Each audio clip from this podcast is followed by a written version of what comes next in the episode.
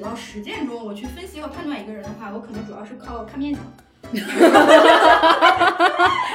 为我还是比较相信那个，就你读过的书，你走过的路，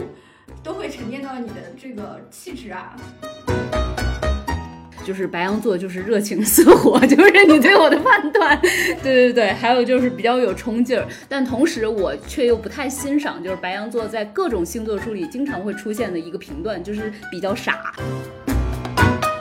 一开始小坡问到，我觉得九型的好在哪儿吗？我刚刚听他讲的时候，想到一个非常直接的理由，他的某些型号打通了我对人的理解。在做这个小 leader 的过程中，我突然发现人与人之间的区别真是太大了。欢迎大家收听本期不爱学习，我是小 Po，我是小天，我是舒阳。我们这档播客相信教育要回归到人的本身，才能帮助到每一个人面对不确定的未来。我们会用满满的好奇心去探讨当下有意义的教育议题，去观察和分享当下最有趣的教育实践。相信很多人听过一句话：人类的悲欢并不相通。我们和一些人成为朋友，和另外一些人可能永远不会成为朋友。我们跟一个人成为恋人，甚至走入婚姻，然后发现曾经无比契合的彼此成为了熟悉的陌生人。我们在职场上和各式各样的同事、领导、下属打交道，跟有的人能并肩战斗，跟有的人总要撕。我们希望能够共情别人，也希望别人能够共情我们。但我们有没有想过，每个人的身体里都住着截然不同的灵魂呢？我们另外一档播客《一窍不通》曾经邀请过一位嘉宾，就是资深的 HR 和管理咨询顾问薛逸然老师。他语重心长的当时和我们说过一句话：人跟人的差异比我们看到的还要大。从科学人格心理学到星座、人类图，已经有很多人抱着不同的出发点和目的，研究性格的差异，研究人格心理，研究自己，也研究别人。这是一个有趣又神秘的领域，这也是一个科学和迷信难以划分边界的领域。我们不爱学习团队认为，这也是面临精神危机和人际关系危机的现代人非常值得去学习和探索的一个领域。这一期播客，我们团队的几位小伙伴就想坐下来聊一聊这个话题。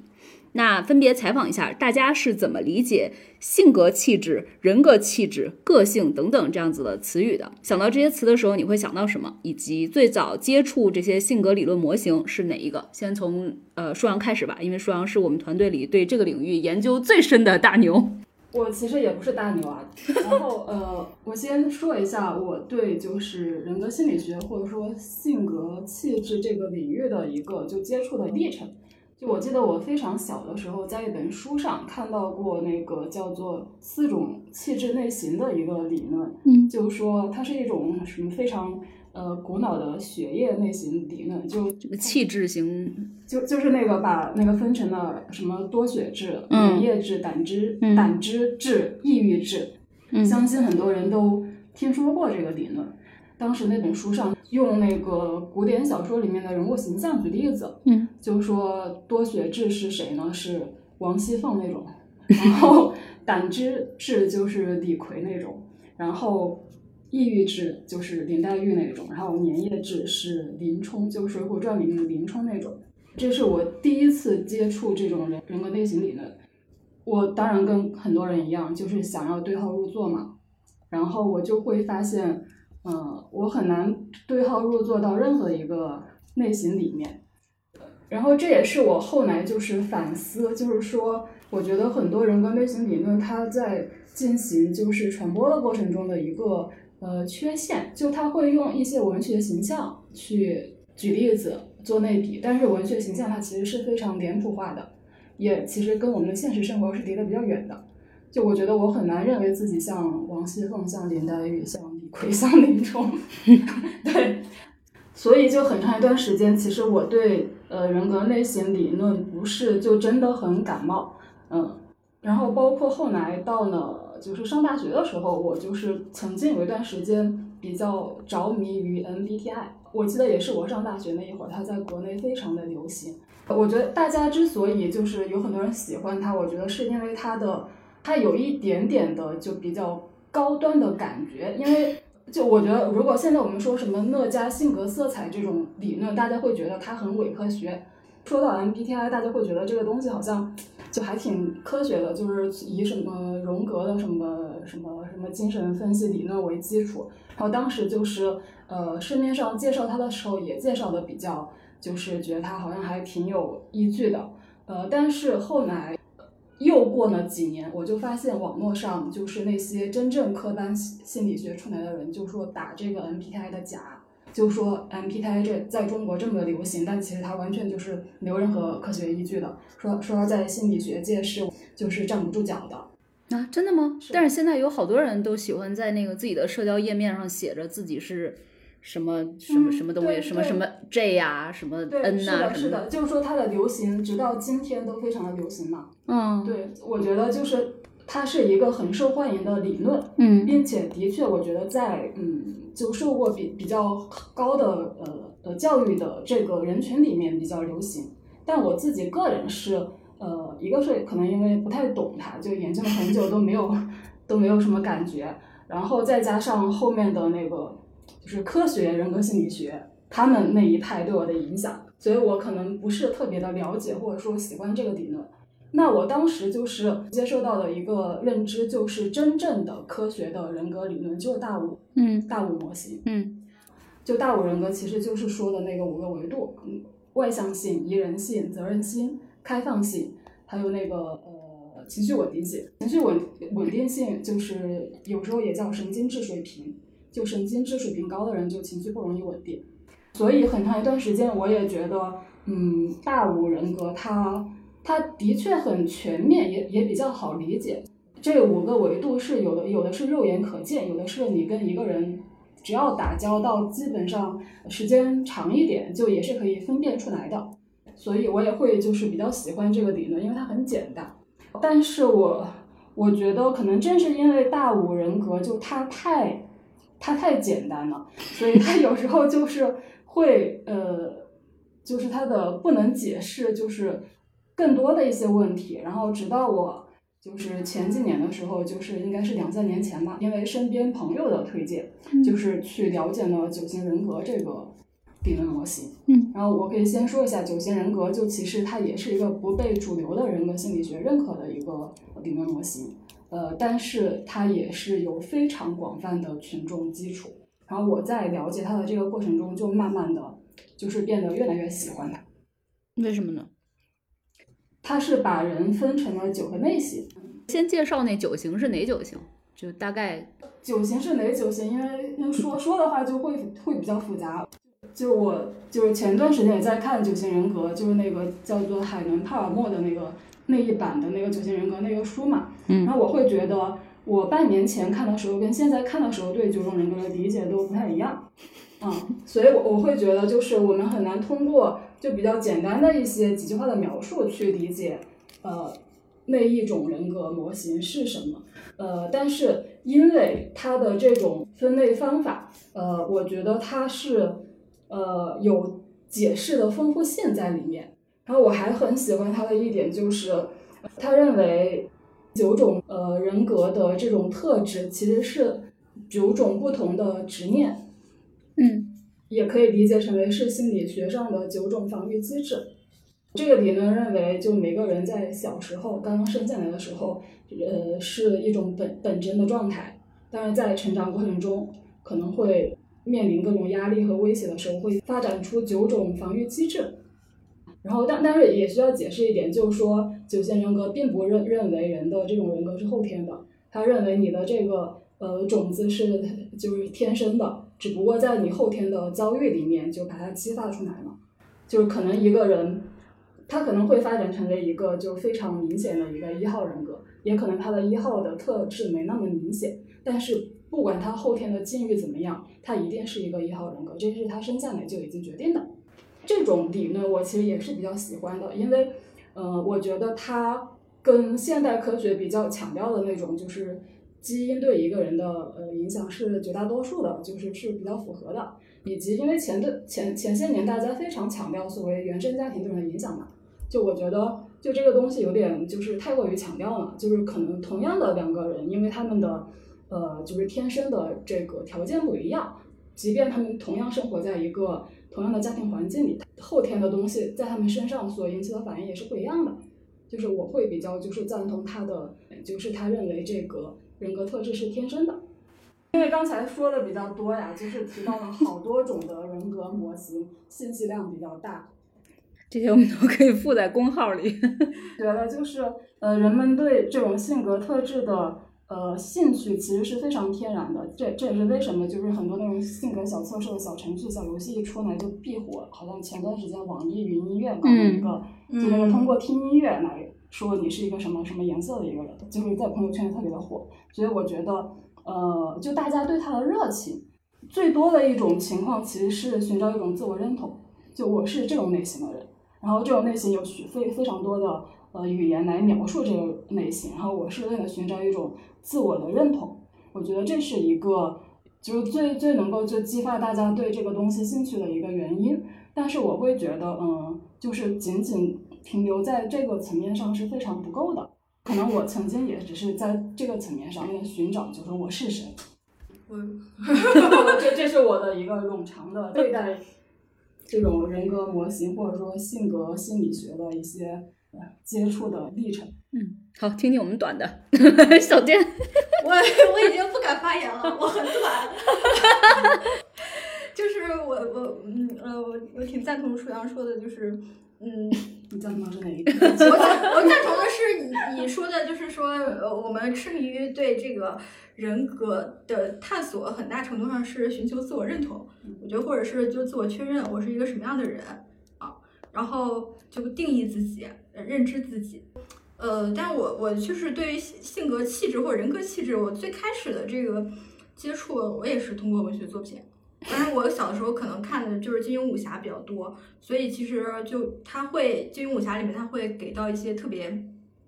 直观的，就是那种通感型的那种词汇来形容一个人的性格特质，比如说像小龙女，就冷若冰霜啊，然后你就能感觉到这个人好像你走近他就一一股寒气那种劲儿，然后还有就是那个赵敏，就灿若玫瑰，然后你就能感觉到她的那个明艳啊，然后他的那那那种张扬啊，然后就是，而且小的时候特别喜欢，就是通呃，就是通过。不同的人物角色，他们的那个剧照啊，或者他们的画像啊，然后分析他们的名字呀，然后看到他们的人设呀，然后就搞那种排列组合。我觉得可能就是一种就是自己想充当造物主的一种创造欲。就因为小的时候自己也想写那种就什么民民国宅斗剧，类似于这种，然后就会定义多少个女性形象，给他们不同的名字、不同的人格气质。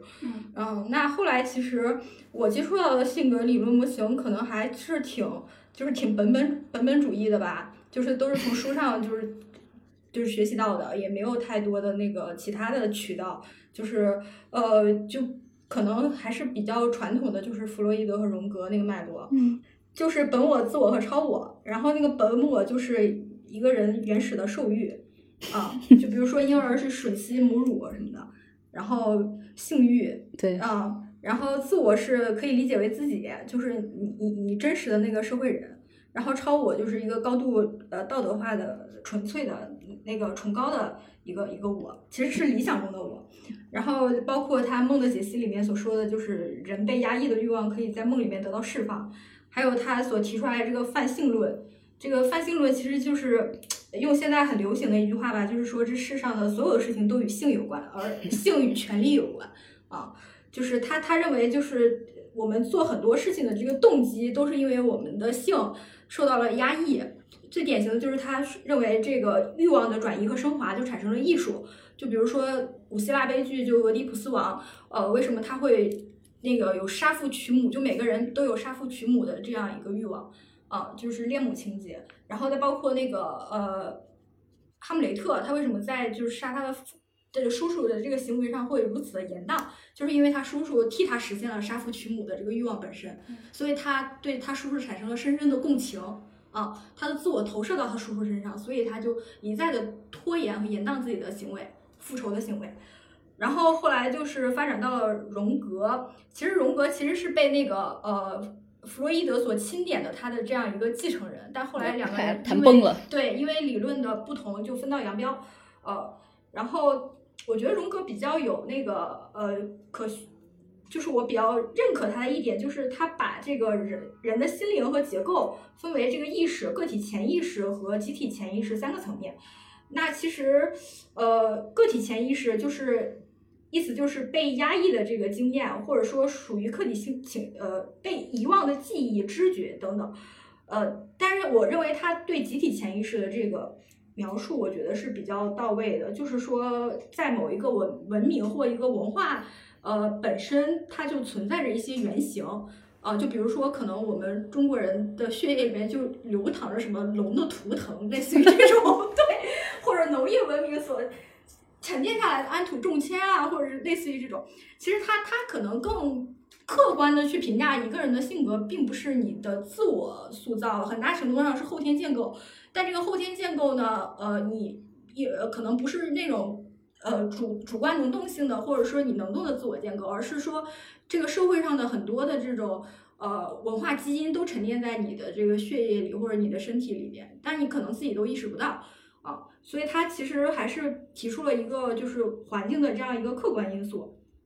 所以其实呃就是在荣格看来，就是人的人格是不断的向前发展的，但是呢，民族的历史经验对人格的形成是很有影响的。那荣荣格的那个。呃，他的目标就是要达到人格各各方面的和谐与完善，这就是他所定义的这个自我实现。那其实也是现在很多人想要去达到的一种境界啊。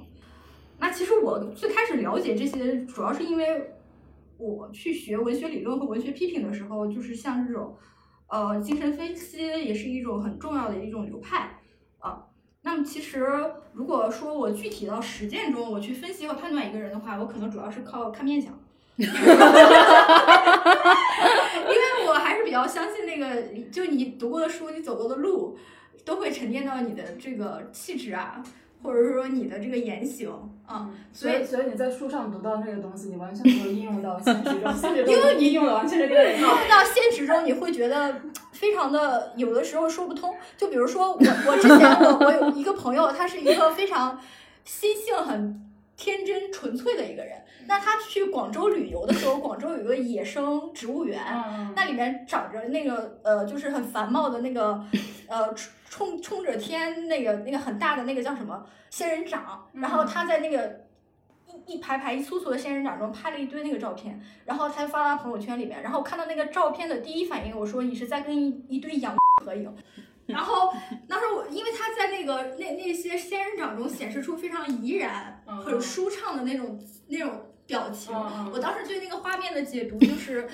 这是代表了他某种欲望的外露，呃，就是你是会用精神分析那一套去解读。对，如果你用泛性论去解读的话，但是我告诉他，就是我对这这幅画面的理解的时候，他表示非常错愕，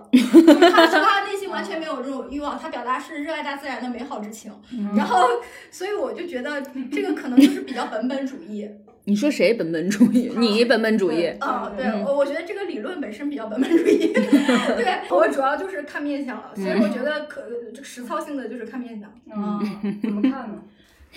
就是我比较，比如我看你，我就会觉得你非常的理性。啊，看我呢？凭感觉是吗？对，就是一个人的他的那个五官啊，他的线条啊，然后尤其是他的眼神啊，然后他整个人呈现出来的那种气质啊，或者给人的那种感觉。看我呢？看你就是呃热情似火，对，行吧，你你你你就看出来了四个字儿是吗？那肯定是不会，就是说呃，就会给人一种比较直观的印象。但是说，嗯，对一个一个人的了解是与日俱增的嘛。是是，那那我觉得小天其实还停留在一个大家比较原始的阶段呢，就是 原始的靠感觉，靠直觉。行。好？那我来聊，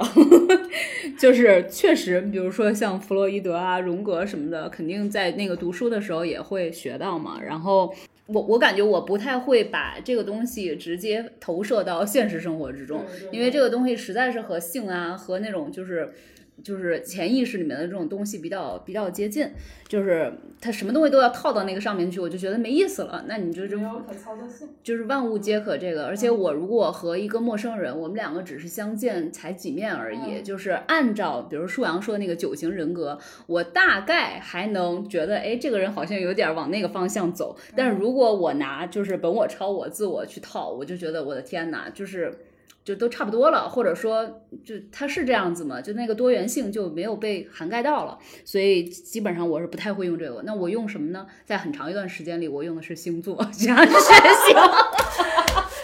你不比我高级到哪儿去？就因为我没有办法去相面，我觉得相面这个东西太玄学了，而且有些人真的他看起来还是挺。有欺骗性的，对对对，就是他的眼神，有些人也是可以做假的嘛。我觉得有一些人，就因为并不是所有的人都像那个大宝贝儿一样，就是他只会用瞪眼的这种的方式，还是有不少人他可以去操纵他的眼神，或者改变你对他那个第一印象的。嗯，但是就是星座和血型这个东西，是因为我初中的时候就开始接触了。我记得我当时一个关系非常好的一个女同学，她就是沉迷于星座血型，所以基本上我的理论知识。是最开始的启蒙都是来源于他，然后他就告诉我说，因为我是白羊座嘛，所以就是就是白羊座就是热情似火，就是你对我的判断，对对对，还有就是比较有冲劲儿，但同时我却又不太欣赏，就是白羊座在各种星座书里经常会出现的一个评断，就是比较傻，就是说这个星座的人，他一般来说，因为他太要往前冲了，所以相对来说就不太缜密，就不爱思考。那与之相反的，就是被淹掉的那个白羊座。就阉掉的山羊就是摩羯座，就说这个摩羯座就不一样，你看都是羊，但是摩羯座它就不是绵羊，不是白羊，它就相对来说有思考，它就一直爱用脑子，它就比较理智取胜，就不像白羊似的很容易被这种情感啊、冲动啊什么的。给给顶上，就是因为星座也不是很难学嘛，就是然后我在初中的时候有一暗恋的一个男孩，然后这个男孩就是我通过一些方式，就是因为我们俩不认识，不太太熟，他比我高一年级，然后就对于这个人来说，我就觉得我能和他唯一的产生这种关联度以及对他的认识，可能就是通过星座了，所以所以我就会去看各种各样的那个资料。就那个男孩就是白摩羯座嘛，我就会看这白羊配摩羯，他可能是什么样子。然后包括比如说我们放学的时候，可能其实他就是在前面走，然后他可能就是不经意的回了一下头。但是这个回了一下头，接下来我就感受到了，感受完了以后，我就会回去去百度，然后就是去去查一查，就是摩羯座如果这种不经意的回一下头，一就是看了你大概两三秒，就是那是传递出来的什么样子的信息，就是。因为因为星座他会说的非常多嘛，而且星座的内容就是就是网上就是到现在为止都是各种各样的那种解释，比如说你这这个星座配另外一个星座，然后这个再加上什么血型什么的，然后他就可以抽，就是弄出来非常多的排列组合，然后你就在这排列组合里面，就是我就在那时候我就觉得我在徜徉啊，你知道吗？就是我就在那个当时应当是新浪吧，有门户网站，然后他的那个。对对对，然后他那个星座频道每一个链接，它底下还有大概十个链接，然后我就觉得我就在链接里面就跳来跳去，然后我就吸吮着丰富的知识，所以迅速的我就成才了，就我就变成了一个对星座还稍有认知的一个一个一个人。然后自从你觉得你对这十二星座都谙熟于心了，因为其实。比如我可能重点看的是白羊和摩羯，但是在看的过程中，可能捎带手的看看我这朋友 A，看看我这朋友 B，你有什么问题啊？我也帮你就手查一查，所以就相对来说对十二星座都还有一个比较全面的了解。然后当你到了一定程度以后，你就开始愿意猜人。就是很长一段时间，我确实就见到一个人，我就会猜你是什么什么星座的。然后猜完你什么星座对了的话，那我就会觉得，哎，你看。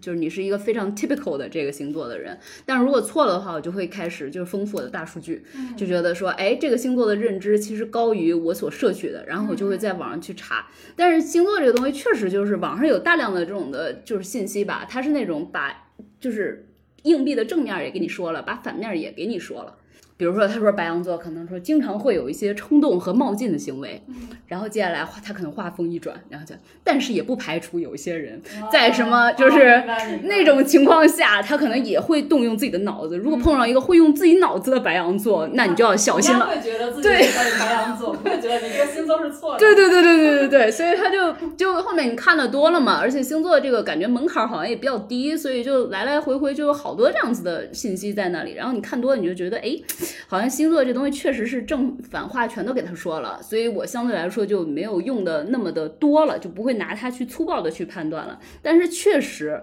就是如果我和一个人现在接触的话，啊，当然我现在不一样了，因为舒王介绍给了我九型人格。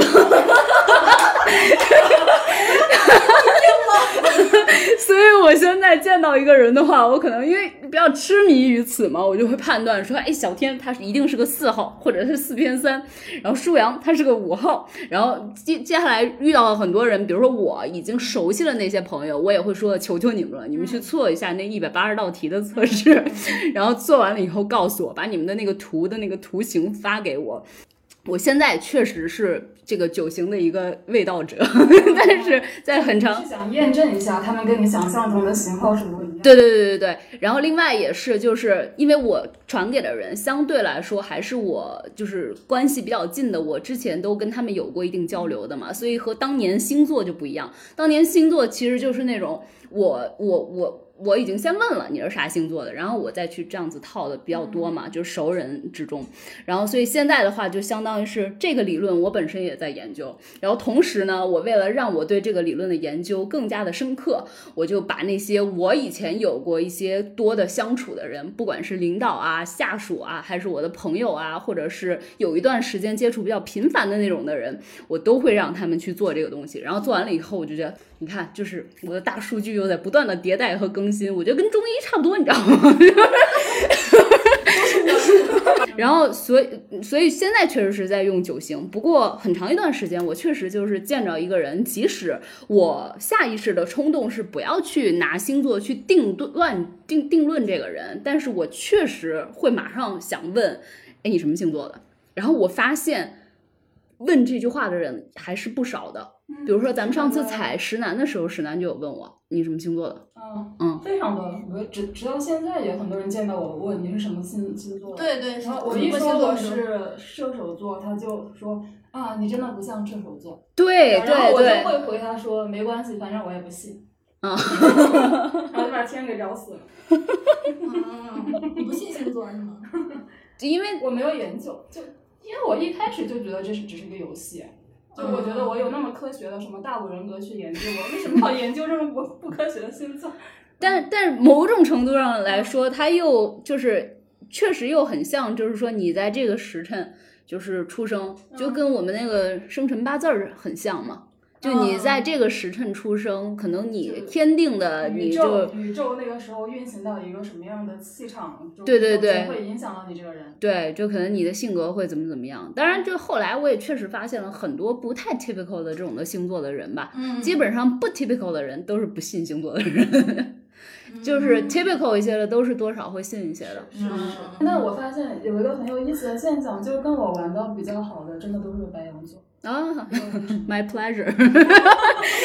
哎，但我要说的是，为什么我我我要说就九型感觉比较好呢？是因为九型它其实虽然说你的那些执念啊，或者什么自我防御机制啊，可能是在小时候去建立的，但是它的那个基础是你还会变，就是你可能本来是一个那个七号。然后你可能待着待着，你可能经历了啥事儿，或者你有什么新的人生感悟什么，你就变成一号了，就是有可能是这样子的。所以对这一点，我觉得挺有意思的。就它跟星座不一样，星座就是我我生是个白羊座，那我就是一直到我进棺材，我都是白羊座了。我解释一下，就之所以小波说它会变，是因为就是那就假设我们说那九型是代表九种防御机制的话，就一个人身上可能每种都是有的，对，只不过多少不一样。但是呢，你也可以理解成为一个人他在他的一生中某某一个型号那个量是最多的，他的那种防御机制是最容易启动的。你也可以说他那一生就一直是那个型号，我觉得也是 OK 的。对对对。我觉得这取决于你怎么去理理解。如果你喜欢给自己按一个标签，那那也是 OK 的。嗯。你不喜欢给自己按标签，你同样可以去研读这个理论。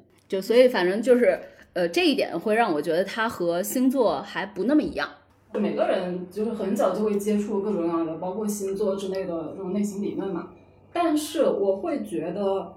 嗯，我我没有真正的把它放到现实生活中去，就那种意义上的用它。就是我对待不同的人，我我不是那种说看人下菜碟，我觉得你这个人是这样的，所以我会这样去对你。我觉得这个人是呃那样的，我会换一种方式去对你。就其实我会觉得这才是真正的应用。就我们只是说，我我知道有这几种类型，或者我我知道自己是什么类型，我觉得这个不叫真正的应用，它只是一种自我认同。那啥叫应用呢？就是我刚才说的，就是你会去呃判断一个人他大概是一个什么样的性格特质的人，并且就是呃看人下菜碟，或者就猜就采取自己不同的相跟他相处方式，就用在自己的社交关系上。嗯，我我觉得可能是因为，嗯，就首先我是一个本身对人际关系不是很敏感的人，嗯然后我觉得可能有一些职业，比方说销售，嗯比如说卖保险的，他们是对这方面很敏感的，因为他们是非常，他是有有目的性的嘛。嗯所以我想问的是，就是你们有没有就意识到，就是我真的要以不同的方式去对待不同的人？坚持自我。嗯，我觉得我爱喜欢不喜欢不喜欢拉倒是有意识的到的。我觉得，有，但是我我觉得这个可能更多的是一种本能啊，因为我我就从小我就会发现我有一种本能。我小的时候还在一篇日记里面写到过，但那时候我对这个东西的认认知可能就比较经验经就经验层面，我没有就是上升到对自我的认知。嗯因为我小时候一篇日记里就写到，我发现我在不同的人面前是不同样子的哇啊、然后他果然有三号的特质。然后，呃，但后来我发现其实是，呃，我会根据这个人的气场，然后和他就是我觉得他会偏爱的一种相处方式，嗯去调整自己的模式和状态。嗯我就发现我我是具有这个能力的。嗯然后。呃，那其实后来就是也我身边有很多朋友，就是会把他 他身边他可能呃必须要花费心力去就维持维系关系的一些人的照片发给我，嗯，然后让我去判断这个人是什么样的一种性格色彩，嗯，然后他们要采取什么样的相处模式。哦，我我我我觉得我好像遇到一个人，我只会有一种感觉，就是这人挺没劲的，或者或者这人有意思，然后有意思我就想要跟他多玩儿，然后没劲的或者那种我觉得他比较冷的，嗯就是如果他冷又没意思，嗯就是那我就觉得我就离你远点儿。就是我相信，就算我们只在工作中有接触，那我也可以在不让你觉得，因为这我觉得就是情商了嘛。就是我也可以在不得罪你的情况下处理好我们的这种工作关系，但这并不代表我喜欢你。就是，所以我我我仍然会把，就是相对来说本能一点的，我就会把那个界限给明确的列在那儿。嗯，我玩什么的，我也肯定不会叫你。然后我自己有什么东西，我肯定也不愿意分享给你。就是，但这种只是因为，就你已经如此 boring 了，就是撑死了，你变成，比如我觉得我好玩，我正在分享的时候，你凑一会儿的听，但是我可能不会太 care，就是说你到底认为我是如何的。然后你到底喜欢什么样的节奏，什么样子、什么样的方式跟你打交道吧？就是这个东西，我觉得是一个职业素养了，就是不不是那种我真的会使劲钻心思去思考的一个问题。对，其实我很长时间跟小 PO 是一样的，就人就分两类嘛，一个是我有兴趣、我感兴趣的人，一种是就是普通的芸芸大众，芸芸众生，对，芸芸众生。对对，我一开始就是很长一段时间也是这样的，所以我说其实我是一个对人就是人际关系这里面的信息很不敏感的人。但我觉得你跟我不一样，是我相对来说的本能可能还就是敏感一些，就我觉得你更不敏感一些。有可能吧，就比方说有人跟我说这个人他有一个一他做了一件什么事情，或者他说了一个什么话，其实代表代表了另外一个意思，对你会觉得啊，是这样的吗？你是不是想多了？对就我经常会发出这样的疑问，就我会觉得是那个人想多了，但其实。呃，我觉得如果就是他判断的那个人是跟我一样的人，那的确可能是他想多了。但是如果就他也是一个，呃，就是就是不是我这样的人，那可能他并没有想过。我以以前可能会太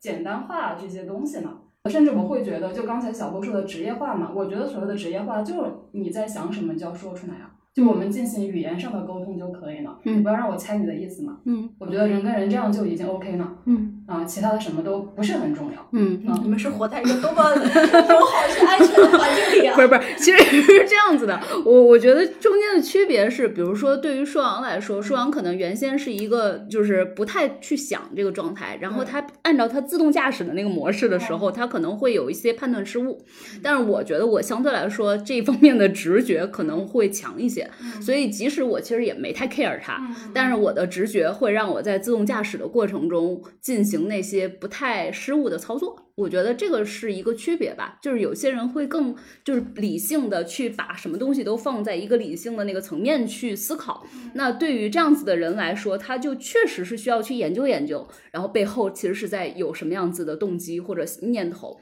以及性格啊这这那的。但是对于有些人来说，我我确实觉得我一直就是直觉流，我其实也没太多想，但是我觉得还行，就是就这样子操作下来。我觉得其实我我是那种我我我我这个人他我说这个话他会生气，或者说他什么性格的人，我我都已经看透了。但是我会觉得我该说的还是要说嗯啊，就是就是那种我觉得也许是会对自己的利益造成一些影响，嗯但是我是那种压抑不住的人啊，就直接就是把自己的情绪给疏解了嗯啊。但但但我要接茬儿继续说一个，就是我认为，如果和一般人相处的话，其实到我刚才说那个境界，我就已经觉得 OK 了。可是因为过去半年一些莫名其妙的原因，我就晋升为一个小的 leader 嘛。嗯在做这个小 leader 的过程中，我突然发现人与人之间的区别真是太大了，就是因为你需要去，就是让另外一个人做事儿。然后你让另外一个人做事儿的时候，这个人给你的反馈，以及你要怎么跟他说，就这个时候其实并没有完全意义上的那种只是权力的一个分配而已，它其实还要牵涉到很多各种各样的因素。所以在这个过程中，我就会，嗯、突然之间萌生一些对自己的，嗯、就是内省吧。就是因为我我当时就看了那个那个就是一个做管理学的一个人写的一个、一个一个文章吧，他当时就有说到说很多做管理的人做不好，是因为他们会灯下黑。灯下黑就是他会认为别人我已经看透了，但是其实他看不透自己。就所以说，你因为看不透自己，你就更不会看透你们俩之间的相处的这种的相互的关系。然后我当时就突然间觉得说，还是有道理的。就是很长一段时间，我们确实会以为说这是不是就是沟通的问题。然后我一直会认为我自己是个沟通没有什么问题的人。但后来我会觉得这并不只只就并不仅是沟通的问题，它可能中间还会牵扯到性格性格，然后这个人的行事风格，就等等等等，其实是有一堆的。所以当时在那个情况下，舒阳告诉我九星以后，我 就忽然间觉得找到了一颗浮木，然后而且又加上就是我也会让周围的人也做这种测试嘛，我就突然之间觉得说，当我了解了这个人的性格是几号，然后我在认知道我自己的是几号的情况下，我会去想说。因为其实舒阳说到那个海伦帕尔默那本书，其实也有说到嘛，有一些不同类型的几号和几号在相处的过程中，或者甚至说，比如说在情感生活中，以及在职场上，如果你如果七号是九号的下下属，或者七号是九号的上司，会是什么样子？所以我会去。更加能够有共情力的去代入，说哦，原来他其实是这么想事情的。那在我看明他是这么想事情的情况下，我可不可以用一些手段和方法策略，去让他能够顺畅的把这件事情给做好，且我们的关系还是比较和谐和融洽的。嗯，就我记得，就是我在知道了九号 他比较有拖延症且忘性大的情况下，嗯，我最开始其实是那个图卡犯犯了几次小错误嘛，因为他真的就是。他会犯一些这种，比如说标题起错了呀，或者哪个错别字啊，或者不检查就发了呀，或者怎么着的。然后我记得当时我们写一篇公号的时候，还直接他写了一个，因为他自己提前排版嘛，所以他当时那个公号发出来就看到了一个周二，就是因为他要写周一发这个，周二发这个，然后看，我觉得他就差一个周二发了，然后所以就我在。就是我们在最开始做一窍不通的时候，确实这样子的情况发生了好几次。然后在发生的时候，我就真的是会火冒三丈，很气，因为我觉得这是一个人的自觉嘛，就是你的职业素养。但后来我发现他真的就是这样子，就是他其实也挺想把事情做好，但他忘性就是这么大的时候，我就会觉得我跟他和解了，然后我就会想说，那我就。多花一些唇舌来跟他说。然后后来我记得是前一个月吧，就是有一次我们吃饭的时候，正好说到九型人格，我就有跟图卡说，你看你是九号，九号是这个情况。然后我就说九号的最大的问题就是忘性大，而且马大哈。然后他有自己的节奏嘛，他有自己的那个一套理解世界和对抗世界的方法。然后我跟他说完了以后，后面我记得非常清晰的有一次我在群里面又有一个什么事儿，因为我又要语重心长的像居委会大妈似的在跟他说图卡这个东西你一定要怎么怎么着的时候，他突然间探出来个脑袋跟我说。我知道你在用对待九号的方式在对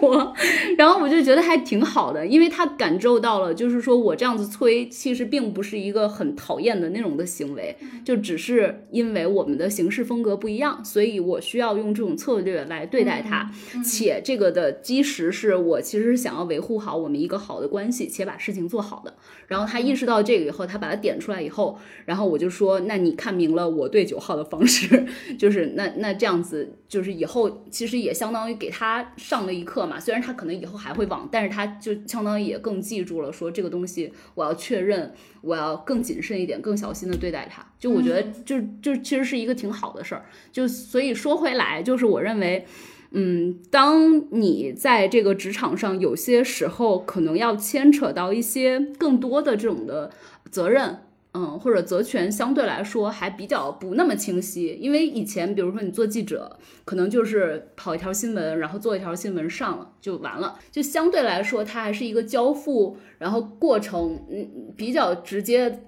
但是和现在就是我遇到的情况，就最近我遇到这个情况可能稍微不一样的是，我会发现确实因为性格原因是会有这样子的冲动的时候，而且我作为一个。小管理者不得不面对他的时候，就是我我需要采取的就是真正意义上的策略去解决它。就是之前我因为我有想过，我以前在当一个职员的时候，可能年少不经事的时候也会跟人起一些冲突的，但我最后就会把它列为。反正那我跟你有冲突，我就尽量，比如我拍摄的时候，我跟这个摄像经常有冲突，那我就尽量多约另外一个摄像呗。如果说 我约不上另外一个摄像，那就反正我们俩一起去拍个东西，然后我跟他不要说话就好了。我就会用这样子的，其实比较近乎于逃避的方式在做做这样子的行为。但是现在的话，我会认为你因为你管理者，你必须要担一份责任，所以说你要面对这份责任的时候，你就不得不去思考有没有一个更好的解决方式的一个策略的问题。对，嗯嗯，说完了。我想补充一下，就刚才一开始小坡问到，我觉得九型的好在哪儿嘛？我刚刚听他讲的时候，想到一个非常直接的理由，就我觉得他的某些型号打通了我对人的理解。嗯，就是比方说，可能以前我在职场上也会遇到那种，就做什么事情都非常小小心谨慎、非常听话的员工。嗯，就你让他稍微担一点决策的责任，或者说。自己做一些决定，他都完全就是不敢。嗯，总体你会觉得他很听话，很随大流。就以前我其实就觉得这个人就这样吧，就反正，嗯。但是后来就是九型中的某一号，九型这个理论里，他某一号人格就是就是其实非常完美的就印证了这这这种表现。就想举个例子，就我们就前司有一位同事，就他真的是。好怕他自己的工作出错，就跟我交代什么事情，真的要交代。就我觉得我已经完全 OK，可以配合你了，他他还会跟我说一堆，就那种非非常就是小心谨慎的人。那我就会把他完全就是呃对到那个型号里面，并且我知道我我应该怎么应对他。我应对他的方式就给他安全感，告诉他没有问题，你相信我吧，这个问题我已经处理好了，你去做就好了。我觉得这样就就很 OK，就是就我也不会有什么心理压力，不会不会对他有什么意见，我觉得他可能也会比较舒服。对，是。就刚才他说的是六号。但但是我但是因为这个情况还是很复杂，就我我们不能把这个简单的连连合化成六号。对。就关于型号的理解，就我们后面可能还会说更多。嗯。就还有就是。就是我以前就跟人打交道的过程中，会觉得有些人他就是功利性特别强，就他好像没有一个自己的一个自我，对，嗯，目标性也很强。就以前我其实对这样的人也是不太感冒的，就我一般可能很难会跟这样的人成为朋友。但是后来我也从酒精里面找到了这种人的解释，几号几号我不说了，因为我怕给大家造成那种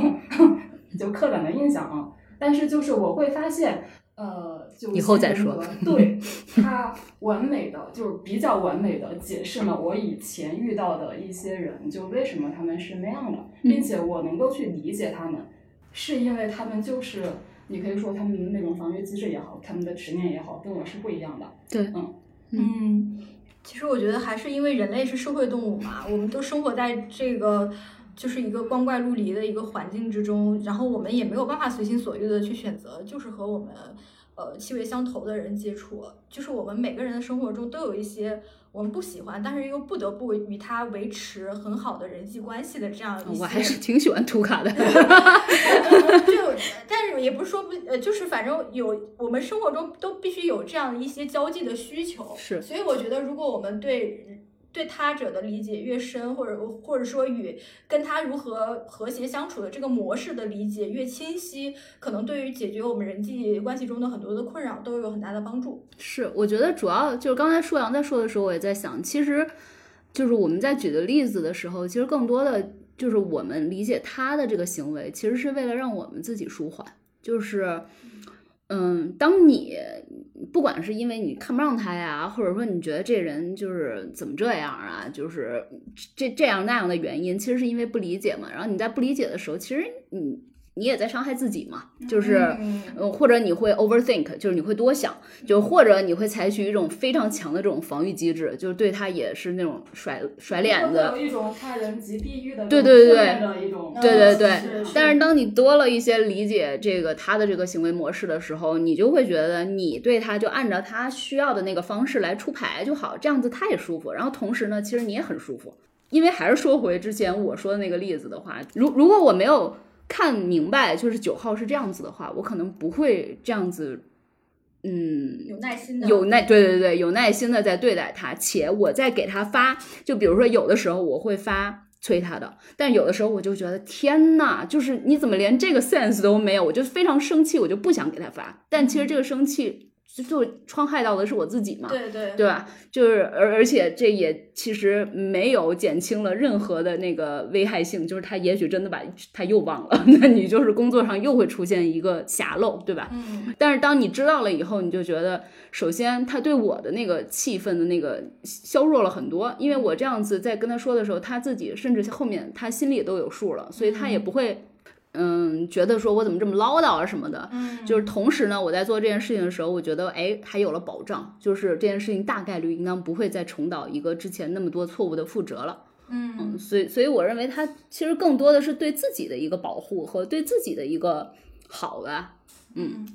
是是，我我还要补充一下，就我觉得，因为其实我们现在对九型人格，对我们这个目前在着迷的九型人格，在一个学习的阶段，就其实我们的很多理解未必就其实也是只是我们主观的一个理解嘛。嗯。即便我现在就是就是看了很多九型人格的东西，但我觉得我在真正的现实生活中，我还是会比用九型人格更加简单的一些模型或者说一些分类方法去看人，就在那种就不是很深入的交流当中，就比方说，呃，如果我是第一面看到一个人，我觉得我是没法去判断他是哪一号人格。是的，当然我对我身边很熟的人，我可以去猜测一下，去判断一下。那如果是我只是见一个人见第一面的话，那我可能就会用大五那个模型，啊因为大五那些是比较容易看出来的，是肉眼可见的。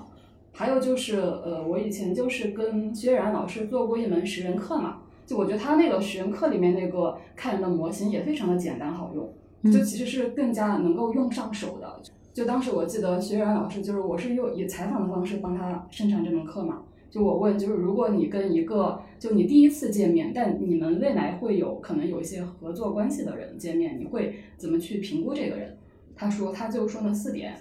就这四点我不全说了，因为全全说太复杂了，我就说两前两点吧。第一点就是他的呃自我评价风格，就说这个人是一个自信的人，还是一个对自己评价偏低的人。因为一个自信的人的话，他有可能会夸大自己的成就，嗯或者说他会说大话。嗯嗯，但如果一个比较偏不自信的人的话，他可能会就是很谦太谦虚了，以至于让别人看不到他的一些亮点。这是他会第一个去评估这个人，他是偏自信还是不自信。他比方说还会看这个人的情绪稳定性，嗯就情绪稳定性其实相对来说也是肉眼可见的。就算情绪稳定性，就是其实跟大五人格里面那个神经质其实差不多。就我觉得我们，但你第一次跟人这个这跟这个人相见，他很难会情绪不稳定吧？就是一个人他跟你说话的时候，他是，嗯，我觉得还是蛮肉眼可见，是吗？嗯他是不是蹦了起来是吗？是很就语调都很平稳呀，然后你问他什么，即便是攻击性强的问题，他也是能够很平稳的去嗯应对。但有的人可能就你都没没有去主动去刺激他，他自己就会激动起来。嗯就这其实是可以看出来的。然后为什么情绪稳定性很重要？因为你以后真的跟一个人合作的时候，情绪是非常消耗一个人的内在能量的。嗯就如果一个人是情绪稳定性差的人，他可能是一个内耗非常多的人。嗯，小天听一听。我我的情绪稳非常稳定的，是啊，我的情绪就是非常稳定的。只是在失恋的时候不行。嗯，刚才我说的这两个方面，可能九型它没有用这个模型去看人，或者说去评评判一个人，所以我觉得很多工具都是可以综合的去使用。嗯是，嗯，就是星座有时候也是可以用一用的。哎，那你觉得血型有用吗？我好像比较少用血型。我我我对血型会有一点点刻板印象，就是比方说，因为东方人就是比较多 A 型和 B 型嘛，西方人多 O 型嘛，嗯所以我觉得还是有点影响的。但是具体是什么东西就很难讲。嗯嗯，嗯是。不过我确实要说一句，我感觉我在国外的时候接触到的人的那种性格，真的是跟嗯在中国接触到的绝大的这种职场人的那种性格还是不太一样一些。是是是，就是说，其实九型理论是呃西方的，它它、嗯就它的缘起很复杂，就是那本书里面会讲到，就大家感兴趣可以去看那个书。但反正它不是一个呃东方的理论嘛，所以就是呃就一般去呃这个研究这个九型的人，他会发现就可能某个型号中国特别多，嗯在西方没那么多，嗯比如说六号。就中国特别盛产。好，这期播客咱们就先聊到这儿。听友们如果还想再追问一些问题，可以在评论区留下你的问题，或者关注我们的微信号“不爱学习 Pod P O D” 那个 Pod，加入我们的听友群后，把你的问题抛出来，更多的讨论在我们的听友群里。再见。